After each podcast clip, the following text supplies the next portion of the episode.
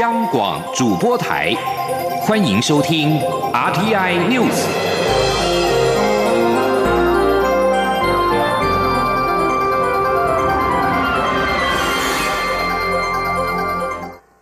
各位好，我是主播王玉伟，欢迎收听这节央广主播台提供给您的 RTI News 新闻。首先带您关注国际情势。欧盟中国领导人峰会十四号登场，原本是高调展示合作的舞台，却跟凸显了分歧。欧盟两位主席强势指出，中国经贸竞争环境不公平，严重关切香港及新疆人权议题，认为中国未遵守国际承诺。欧盟轮值主席国德国总理梅克尔、欧盟执委会主席范德赖恩以及欧洲理事会主席米歇尔十四号与中国国家主席习近平举行视讯峰会。由于中国和美国贸易战未歇，与欧洲能否签署投资协定，此时具重大意义。但十四号的峰会当中，双方未能达成进一步共识。米歇尔指出，欧洲一致的立场是，虽然希望与中国建立贸易关系，但是这必须奠基在更公平、平衡的竞争环境。范德赖恩表示，中国市场准入等方面仍面临太多障碍，以及钢铁产能过剩，必须改变这种不平衡的现象。而德国总理梅克尔表示，习近平在会中已经对投资协定表明了清楚的政治意愿。他认为年底前或许有机会完成谈判。而欧盟除了指出中国经贸竞争环境不公平之外，十四号也公开对香港及新疆人权议题表达严重的关切。对此，习近平在会中重申，涉港涉疆问题实质是维护国家主权，中方坚决反对任何国家干涉内政。罗马教廷高层消息人士十四号表示，教宗方济各已经签字批准延长与中国之间的主教任命协议，为期两年，而且内文并无更动，不会把香港纳入协议范围。这项为期两年的临时协议于二零一八年十月二十二号生效，允许教宗就主教人选拥有最终的决定权。而但是这份协议即将届期。消息人士透露，如果中国方面也同意延长效期，那么协议就按照原样继续实施。一般认为，中方不会有其他意见。中国的天主教会过去分为政府允许的官方教会，以及效忠于梵蒂冈的地下教会，分裂超过五十年。但现在两者都承认教宗为天主教会的最高领袖。近年，北京政府加强钳制宗教自由，认为宗教威胁到中共的权威。批评者认为，这种现象让范中协议成了一场笑话。关注中国事务的教廷新闻刊物《亚洲新闻》负责人伯纳多神父表示，范中协议目前收效不大，希望教廷对中方有更高的要求。继续将焦点转回国内，关注台美关系。针对美国国务院主管经济成长、能源、环境次卿克拉奇访台，并主持台美经济暨商业对话仪式，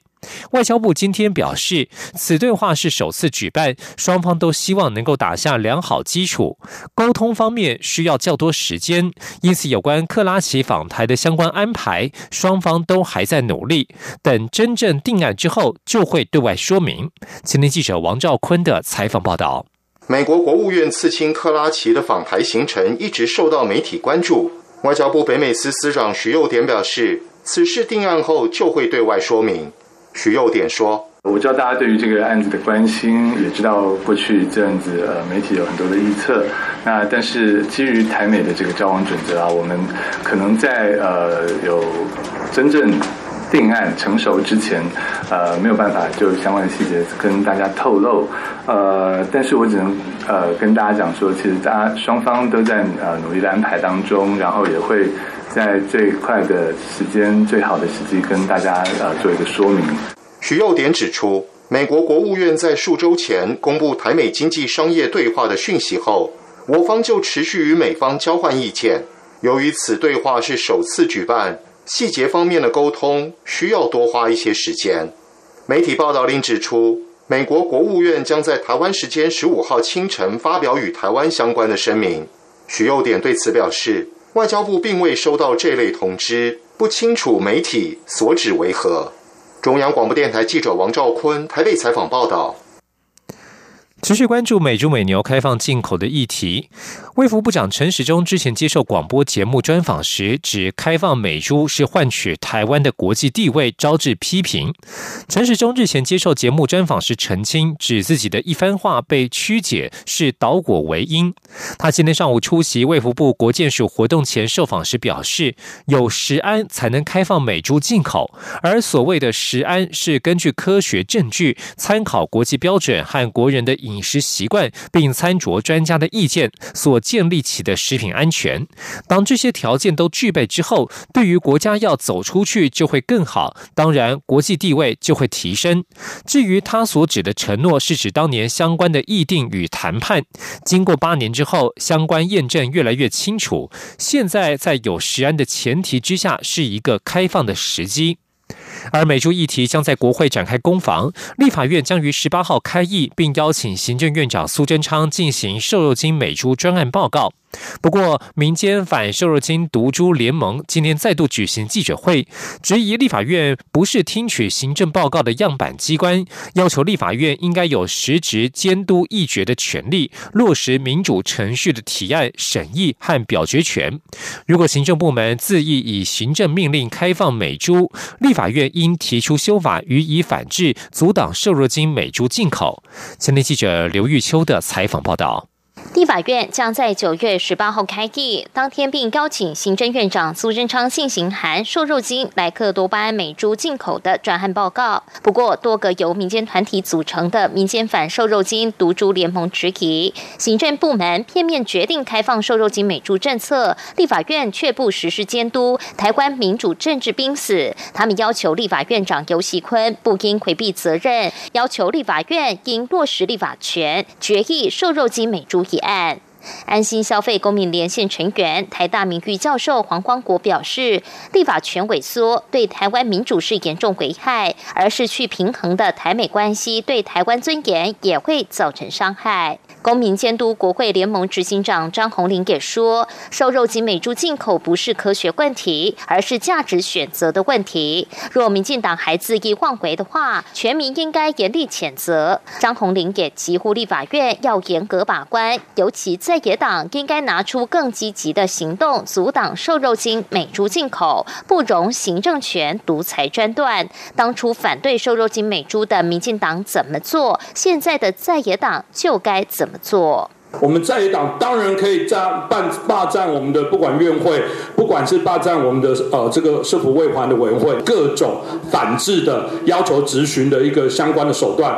如果。行政部门还是必须要用行政的命令来作为他抵制我们在野监督的手段，那就请我们在党立委提出母法的修法吧，没有那么难。民间反瘦肉精赌注联盟也强调，立法院长游锡坤面对行政权跟立法权不对等下，应该带领立法院做出反美猪的国会决议。他们更呼吁全民致电给自己选区的立委，要求立委落实审议表决权，全力阻挡。瘦肉精美猪进口。中广电台记者刘秋采访报道。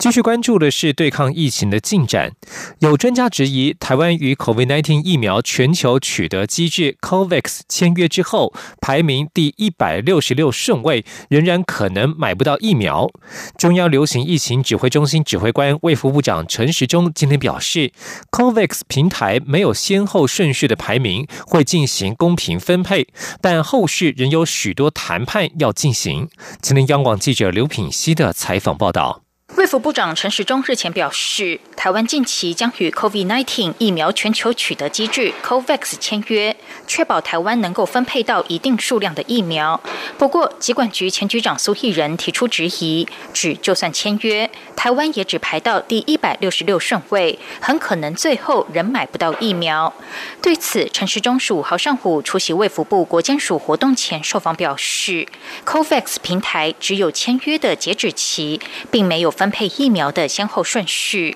对于台湾向 COVAX 购买多少疫苗剂量，陈时中表示，这属于商业谈判，未来还有许多谈判要进行。他说。COVAX 的平台并没有所谓的一个先后次序的一个排名然后，它只是有一个截止点。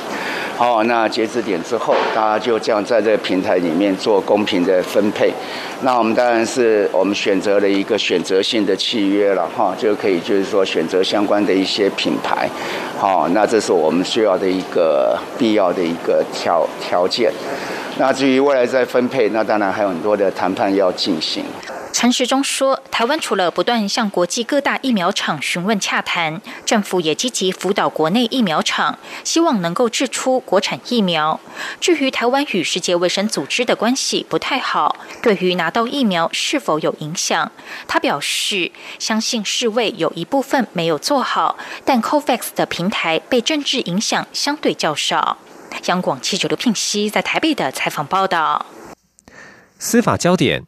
六年多前的三一八太阳花学运，当时占领立法院议场的群众有部分发起占领行政院行动，警方从深夜到清晨展开强制驱离，造成数十人受伤。后来有二十五位受伤民众提出自诉，控告时任总统马英九、行政院长江宜桦、警政署长王卓君以及台北市中正一分局局长方养宁等四人涉杀人未遂等罪。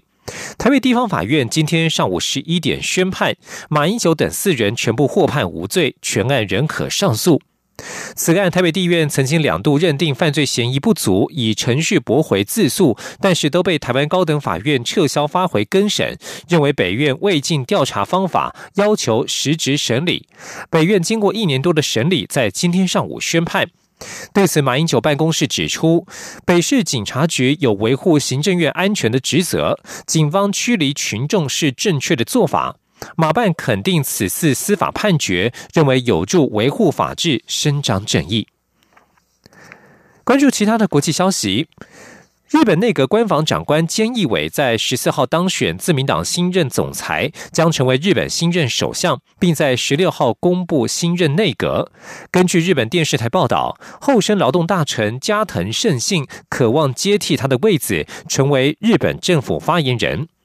报道指出，加藤胜信过去曾经担任菅义伟的副手、内阁官房副长官一职。至于另外一位前副长官秋生田光一，也是口袋人选。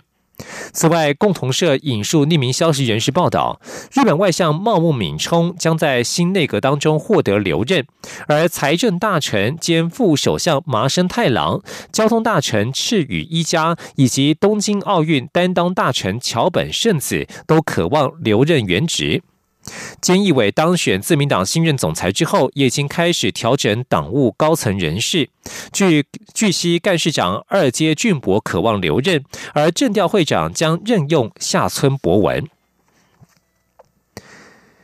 香港针对俗称武汉肺炎的二零一九冠状病毒疾病 （COVID-19） 推行的全民检测病毒计划，已经在十四号晚间结束，累计有一百七十八万三千人登记检测。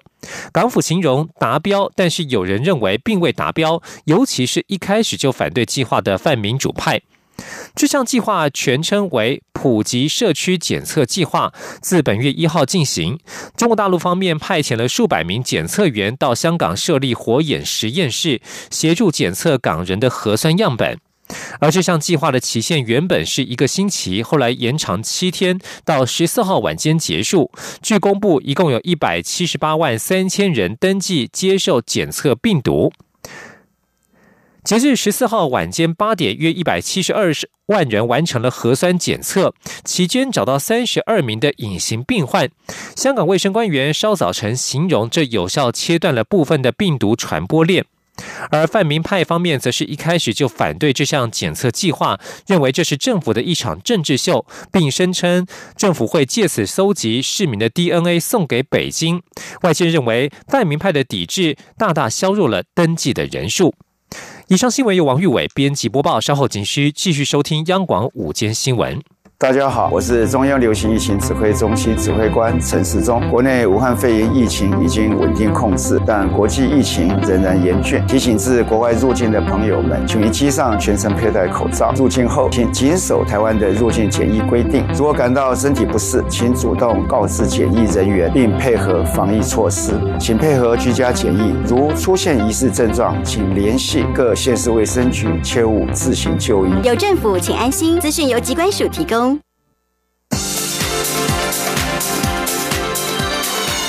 里是中央广播电台台湾之音，欢迎继续收听新闻。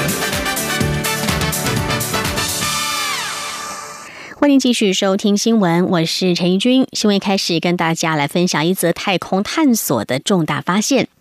外星生命存在与否，一直都是科学家想要解答的一大问题。而科学家在十四号表示，他们在金星酸性较强的云层当中侦测到了磷化氢气体，这代表地球隔壁环境严峻的金星可能有微生物。美国国家航空暨太空总署 NASA 署长布莱登斯坦说，这项发现是寻找外星生命上最重大的发展。路透社报道，研究人员没有发现实际的生命形式，但指出在地球上，磷化氢是由在缺氧环境当中繁殖的细菌所产生。国际科学团队一开始是使用夏威夷的望远镜，发现了金星云层当中有磷化氢，之后以智利的无线电波望远镜证实。这篇研究刊登在《自然天文学》的期刊上，主要执笔人威尔斯卡蒂夫大学天文学家格瑞夫兹对于这项新发现大感意外，并说这是首度在地球以外的岩石行星发现了磷化氢。NASA 署长布兰登斯坦赞扬这项突破，他在推特表示，这是目前为止寻找外星生命过程当中最重大的发展，还说该是时候优先关注金星了。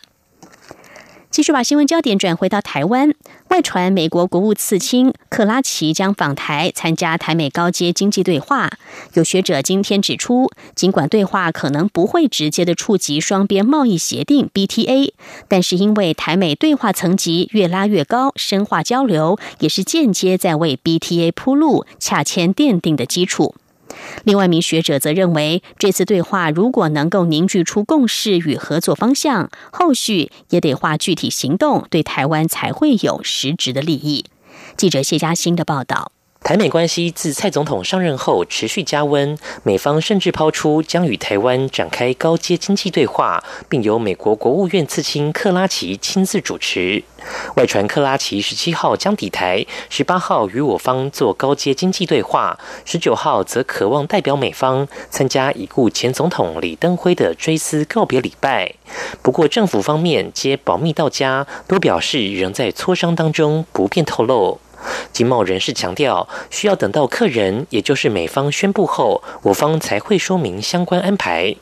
就目前政府官员释出讯息，台美高阶经济对话将触及半导体、五 G 以及供应链重组，还有能源，甚至印太战略等议题。中研院经济研究所研究员简景汉认为，虽然国务院并非主管贸易的机关，此次对话应不会直接谈到双边贸易协定 BTA，但台美对话层级持续提升，也是在为洽签 BTA 铺路奠定基础。他说：“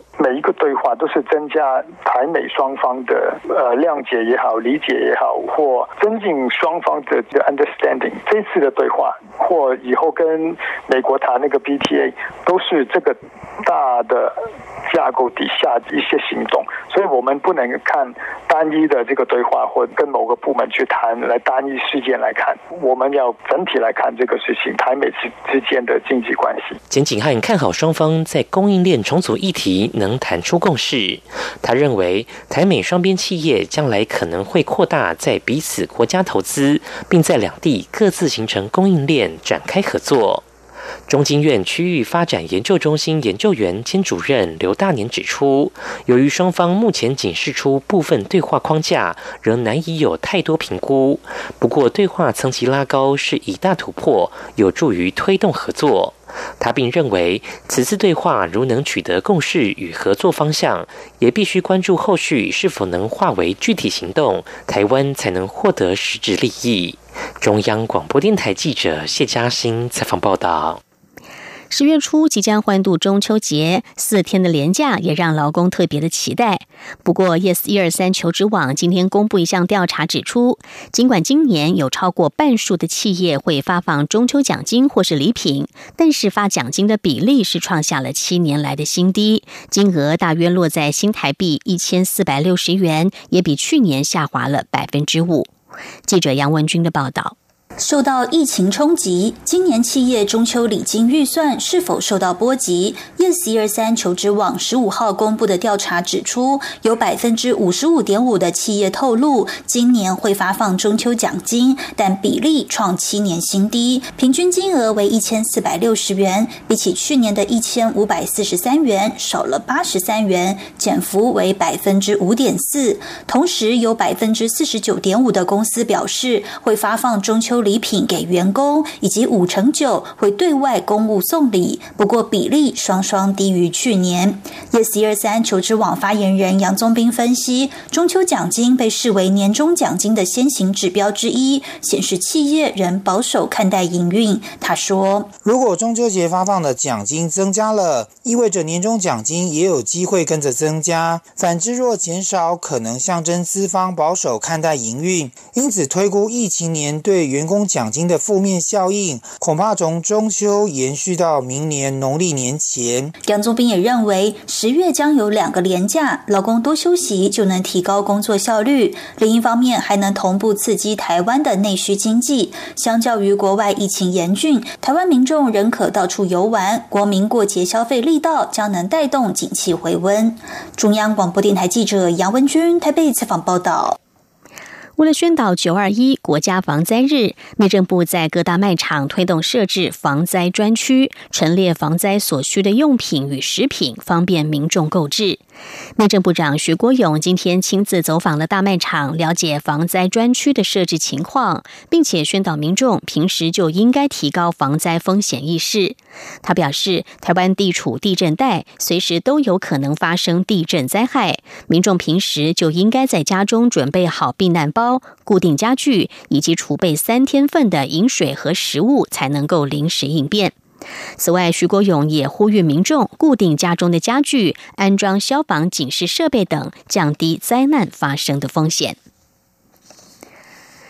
位于离岛的绿岛乡公所规划要再设一处的海底油桶。大同大学工业设计系的师生团队特别前往了绿岛，展开为期一周的设计工作营，不仅增进了学生对海底油桶的创意发想，也体验了绿岛生态之美。记者陈国维的报道。大同大学工业设计系七名学生在罗彩云、吴俊言两位老师的带领下，日前从台北远赴绿岛展开潜水体验、田野调查和海底油桶设计发想。师生团队指出，绿岛有着世界最深的豆丁海马海底油桶，但受风向的影响，不见得安排好行程就能潜水。绿岛乡公所为了便利游客，规划在北边柴口潜水区新设母子海底油桶，到时候不管什么方向，游客都能到其中。一处海底油桶投递信件。参与设计工作营的学生简良穗表示，他们先由教练一对一带他们潜水，了解因海水的关系，油桶的材质只能采用钢，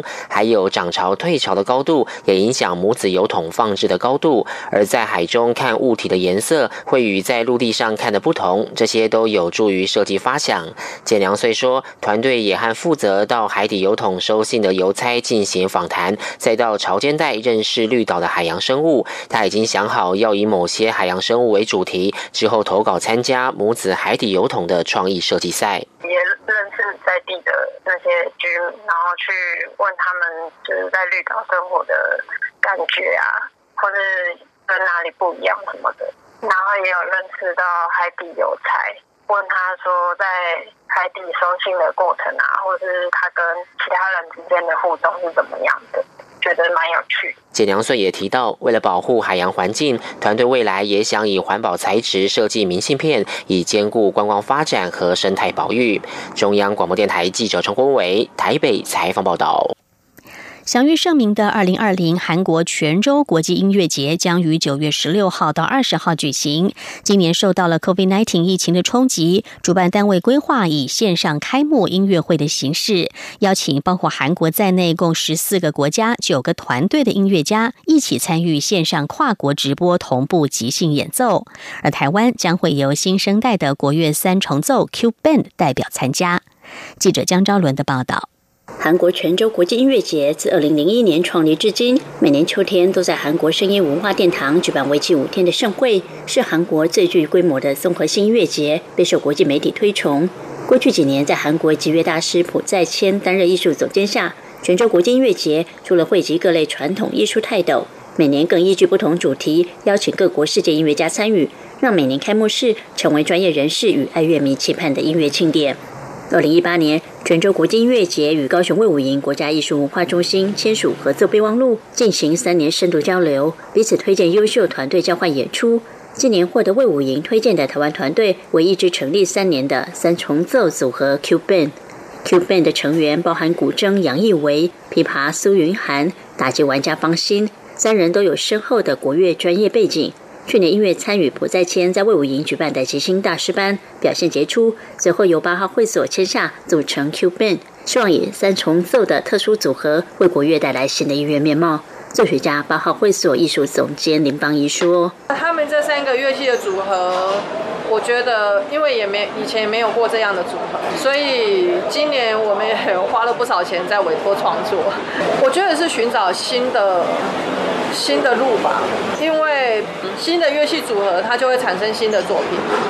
对，然后新的乐器组合，它会去刺激作曲家们